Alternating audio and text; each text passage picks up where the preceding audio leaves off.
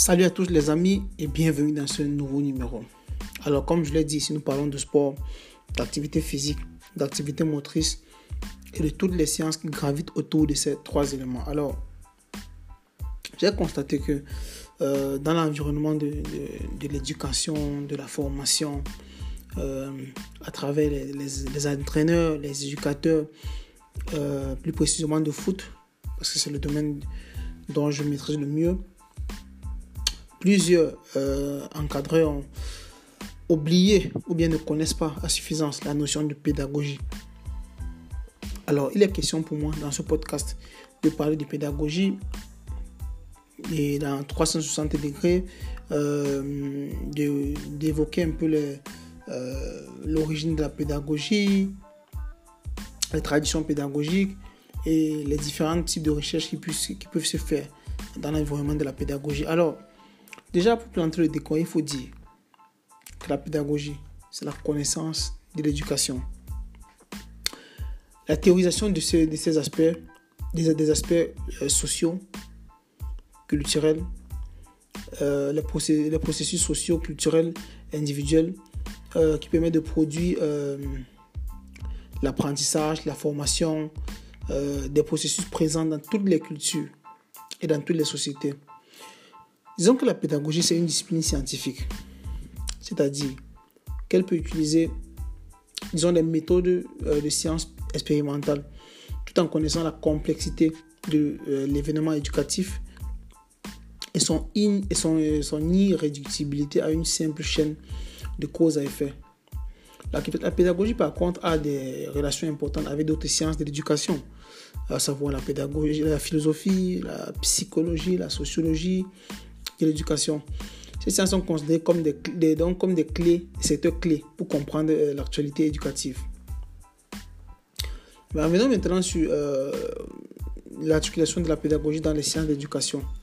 On peut, euh, on peut, disons, on peut avoir un système de classification dans trois domaines. premièrement, les sciences qui, qui étudient les conditions générales et locales de l'éducation comme l'histoire de l'éducation, la sociologie scolaire, l'économie de l'éducation, etc. Et disons, les sciences qui étudient l'éducation et la situation éducative. Deuxièmement, comme la psychologie de l'éducation, la communication, euh, ou les sciences de la communication, la didactique des disciplines, la programmation et les sciences de la planification et de l'évaluation. Enfin, on a les sciences de la réflexion générale sur l'éducation, comme la, la philosophie de l'éducation, et etc. Maintenant, il y a quatre domaines, quatre secteurs de développement des sciences de l'éducation. Il y a le secteur psychologique, il y a le secteur sociologique, il y a le secteur de la méthodologie et de la didactique, et enfin il y a le secteur du contenu. Partons sur le premier secteur, à savoir le secteur psychologique. Ça concerne les connaissances de, de l'apprenant, de celui qui apprend, et les processus d'apprentissage. Là, on est dans la psychologie de l'éducation et la, psychologie sociale. Allons maintenant dans la sociologie, le secteur euh, sociologique qui concerne l'éducation, qui concerne l'étude de la relation entre le domaine sociologique,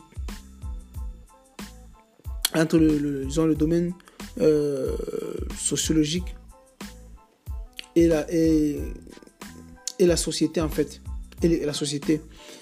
On entre la sociologie générale, la sociologie de, l'éducation, de la connaissance, etc. En ce qui concerne le secteur méthodologique et didactique, ça concerne l'étude des moyens, des moyens, des méthodes et des outils d'éducation. Je me répète, le secteur méthodologique et didactique comprend l'étude des moyens, les méthodes les outils d'éducation. On a entre autres les, technologies éducatives, les théories sur la programmation, l'évaluation scolaire, etc. Enfin, le dernier secteur, c'est le secteur du, contenu. Quel est le contenu de ce qu'on transmet à l'apprenant? Ça comprend l'analyse des disciplines d'enseignement et des connaissances générales. entre autres, on a l'histoire de la, matière scientifique, l'épistémologie générale et la génétique même. Disons qu'entre les années 1980 et 1990, la criticité propose, euh, la, pédagogie comme une réflexion critique sur l'éducation. C'est-à-dire comme une discipline qui étudie les aspects implicites et latents de tout acte éducatif. C'est par là que la formation qui reconnaît, qui reconnaît que la pédagogie ne se limite pas euh, à l'étude de la scolarité pour des sujets en âge de développement, mais mais ça, mais ça traite plus, ça traite d'un processus de formation plus précisément qui concerne tout le cours de la vie. Euh, on a, si on veut parler des, méthodes pédagogiques, on a deux grandes méthodes. Euh, la première méthode, c'est la méthode de Rousseau, qui, est, de, qui, a, qui en 1762 qui a commencé avec le début de la théorisation pédagogique. La deuxième, c'est Perkinson, qui lui, pour lui, il y a trois façons de comprendre l'éducation constante, même, même dans l'alternance continue des modèles. Premièrement, en premier, on donne à la transmission de la culture. Et deuxième, on donne à l'initiation. Troisième, on donne à la croissance. Maintenant, en ce qui concerne les traditions pédagogiques,